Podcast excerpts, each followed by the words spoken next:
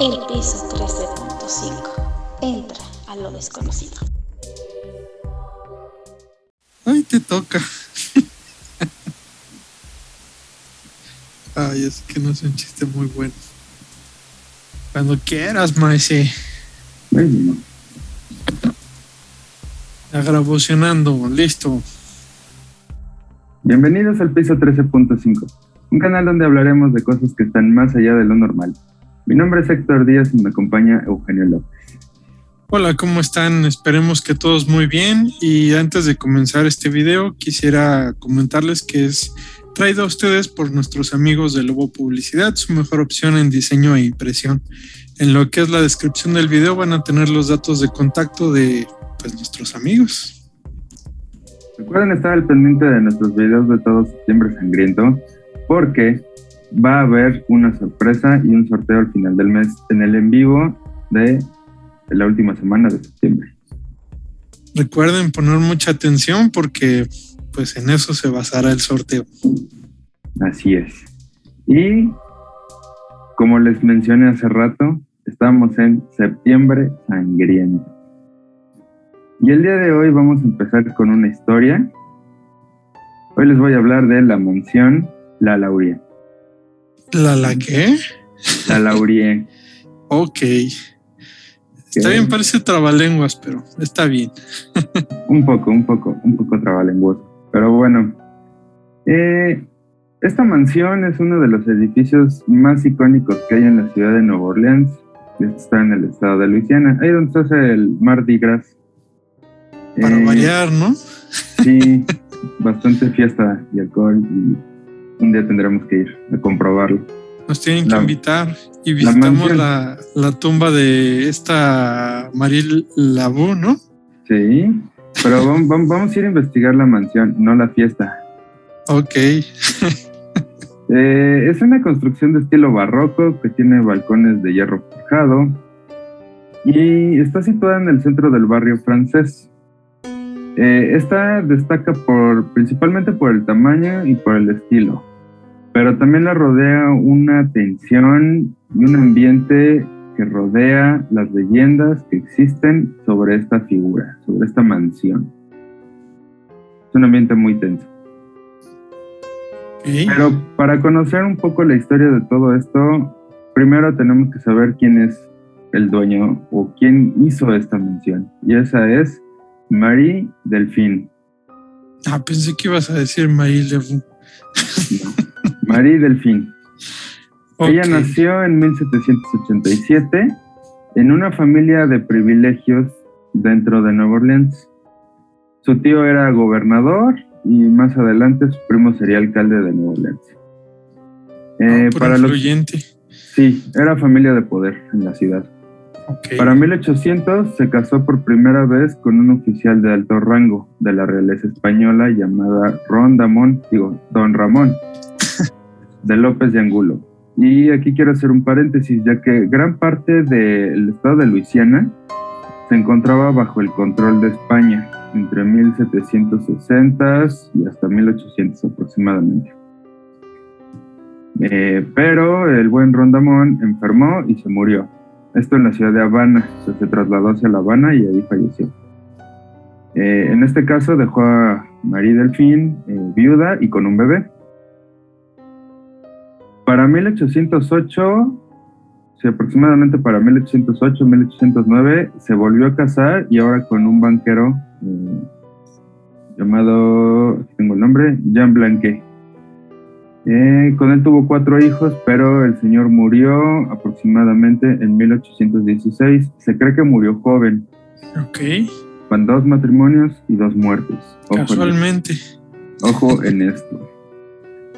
Y como no le gusta estar soltera y viuda, se fue a casar en 1825, ahora con un doctor de nombre Leonard Luis Nicolás Lalaurie. Eh, con, este con él se mudó al centro del barrio francés y eh, en Royal Street, es una calle muy importante por allá. El número de la casa es el 1140 y aquí ocurrieron los principales crímenes de esta persona. En esta época era muy común que los dueños de esclavos, primero que tuvieran esclavos, y que los dueños los disciplinaran de manera física, o sea, los golpeaban. Sin embargo, existían leyes que obligaba a darles un cierto nivel de vida, por así decirlo, y evitaba la crueldad excesiva. O sea, no se sí los podías golpear, pero hasta cierto punto, o sea, no te podías pasar, no podías ser un manchadito que golpeaba sin, sin razón alguna. O sea, hasta eso sí había ciertas leyes muy básicas, pero sí los protegían de alguna forma. Como quien dicen que no se les vieran los golpes. Sí, sí, sí, sí, y que no hubiera este castigo excesivo, sobre todo. Claro. Eso de quemarlos y echarles ácido y todo eso estaba prohibido. Sí los podías pegar con el látigo, pero hasta ahí.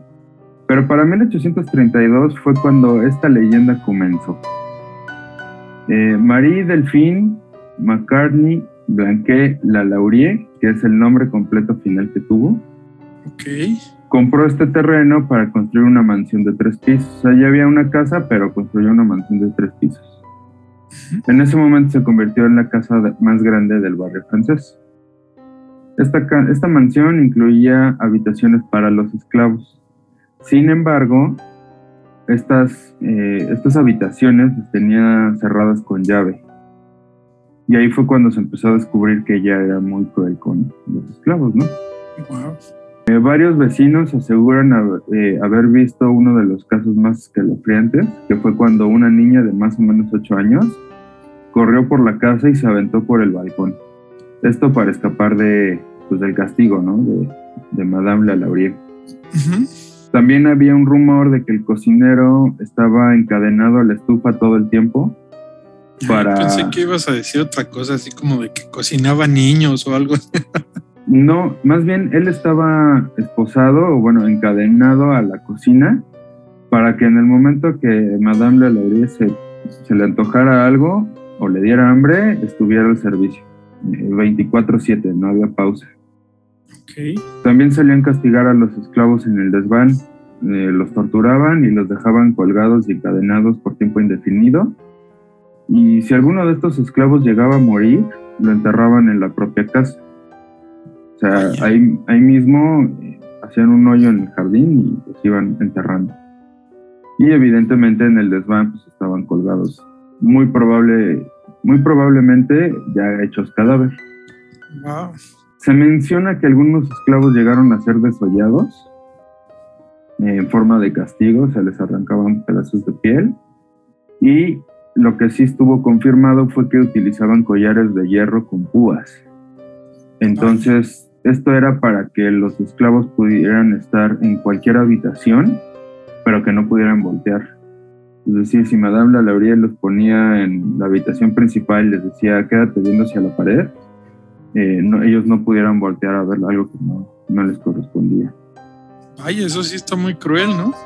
Sí, sí, como collar para perros, pero manchado.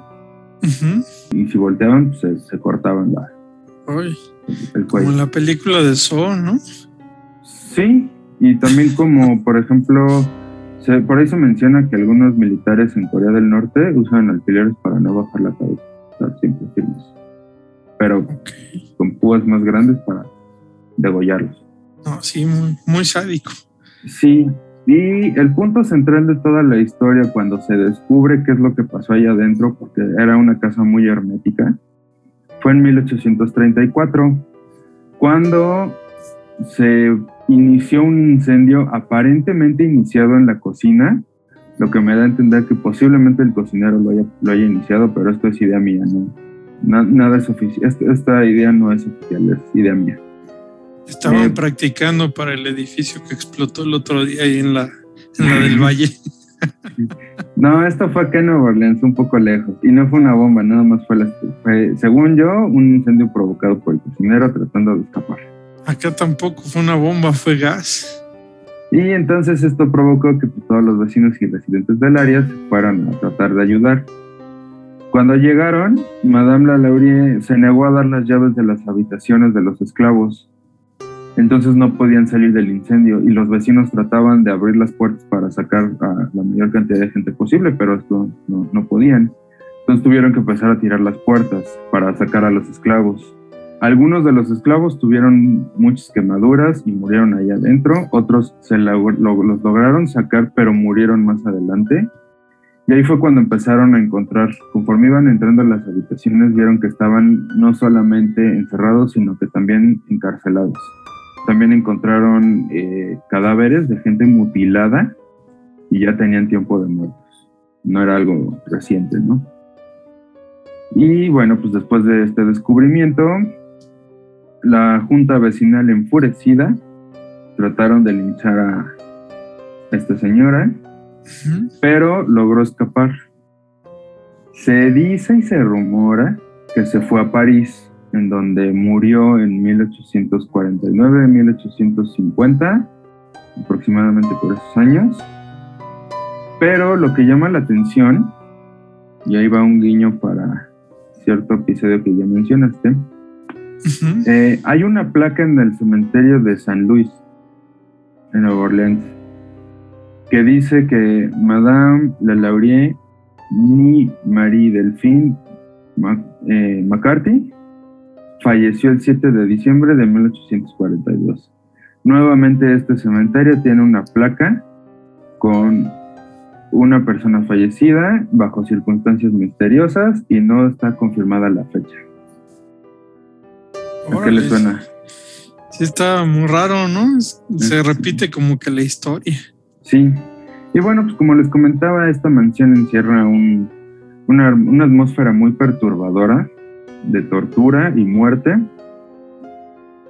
Eh, seguramente hay almas que están paseando por la zona no se sabe con certeza cuánta gente murió ahí. Por eso es un enigma todo este lugar. Y obviamente quedó marcado para toda la vida como una de las mansiones más embrujadas de todo Estados Unidos. Wow, más que la de la película esta de... Ay, se me fue ahorita el nombre. Que, posee al papá y empiezan ahí a matar. Por mucho, por mucho. Eh, porque aquí estamos hablando de cantidad de almas. O sea, posiblemente habrá mansiones en donde se hable de posesiones demoníacas, donde se hable de eh, eh, aspectos paranormales, pero es una entidad, dos entidades, un demonio tal vez. Aquí estamos hablando del incontable número, número de almas que rodean la zona. Claro. O sea, volumen. Era la de Amityville. Amityville, sí. Sí. Y pues bueno, este, el caso de los Warren. Claro, sí, también. Y eh, basándonos en la cultura popular, esta mansión y esta persona aparecen en American Horror Story. Eh, me parece que es en la saga de Coven, si no me, si no me equivoco. Hacen alusión a este personaje, hacen alusión a la mansión con los esclavos encadenados. Y durante un par de años, el actor Nicolas Cage fue dueño de esta mansión. Ah, cuando se puso de moda que cada famoso quería su propio fantasma. Sí. Entonces, pues Nicolas Cage decidió comprar una de las mansiones más embrujadas de Estados Ok. Y al, pues al, parecer se encargó de hacerle remodelaciones, eh, de dejarla al punto y ah. después la vendió. Parece, si no me equivoco, hoy es museo. Ok. Bueno, como casi todo lo que está embrujado, ¿no? Tiene como procedencia misteriosa. Así es. De hecho, ahorita que dices de esa casa, de que probablemente ya es un museo, me estoy acordando de una que tiene así como, es como un laberinto y también ese es un museo y tienes que entrar con alguien que sepa moverse dentro de la casa porque te puedes perder. La próxima semana les tengo el dato de esa mansión porque está hecha laberinto. Ok. O sea, su construcción original es en base al laberinto. Abres, una, abres una puerta y no te lleva a ningún lado, o abres una puerta y te encuentras con unas escaleras que llevan a otro piso intermedio. Incluso hay escaleras en donde subes dos escalones y hay una pared. Eh, el propósito de esa mansión es ser un laberinto. Ok, ok, no, pues sí, realmente una historia muy, eh, pues muy complicada, ¿no? En este caso, toda la gente que, que murió y fue torturada, yo, creo que esa casa entras de noche y pues sí te, da un infarto ahí de, que te pueden espantar, ¿no? Tanta energía negativa que debió haber eh, pues acumulado con el tiempo. Sí, sí, mucha energía, eh, mucha muerte, esclavitud, maltrato. Estamos hablando de una mansión en donde una niña prefirió lanzarse de un tercer piso que ser castigada. Eh, pues ya, ya yéndonos a un poco a chisme, lo que la gente cuenta y lo que se narra en la historia y la leyenda es que la niña cayó, se rompió prácticamente todos los huesos, cayó con las piernas volteadas, mal, cayó mal. Pero aún así fue mejor destino, en su, pues en su mente pensó que eso era un mejor destino que seguir en esa casa. No, bueno, qué terrible. No creo que haya sido muy sencillo todo lo que pasó allá adentro.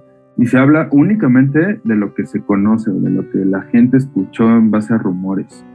A ciencia cierta, lo que pasó allá adentro sigue siendo un misterio que solamente las víctimas y esta señora supo que pasó ahí, pero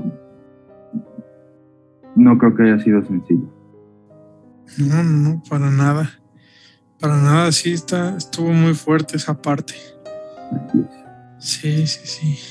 Pues bueno, iniciamos fuerte septiembre sangriento con mucha sangre. Y próximamente se vienen cosas peores. Pues sí, espero que les haya gustado mucho este e, esta historia y bueno, pues pónganle bastante atención como ya les habíamos dicho. Así es. Y bueno, no me queda más que recordarles que se suscriban al canal le den like al video, déjenos en, los comentarios qué les pareció. Y no olviden suscribirse a todas nuestras redes sociales. Estamos en Instagram, TikTok y Facebook.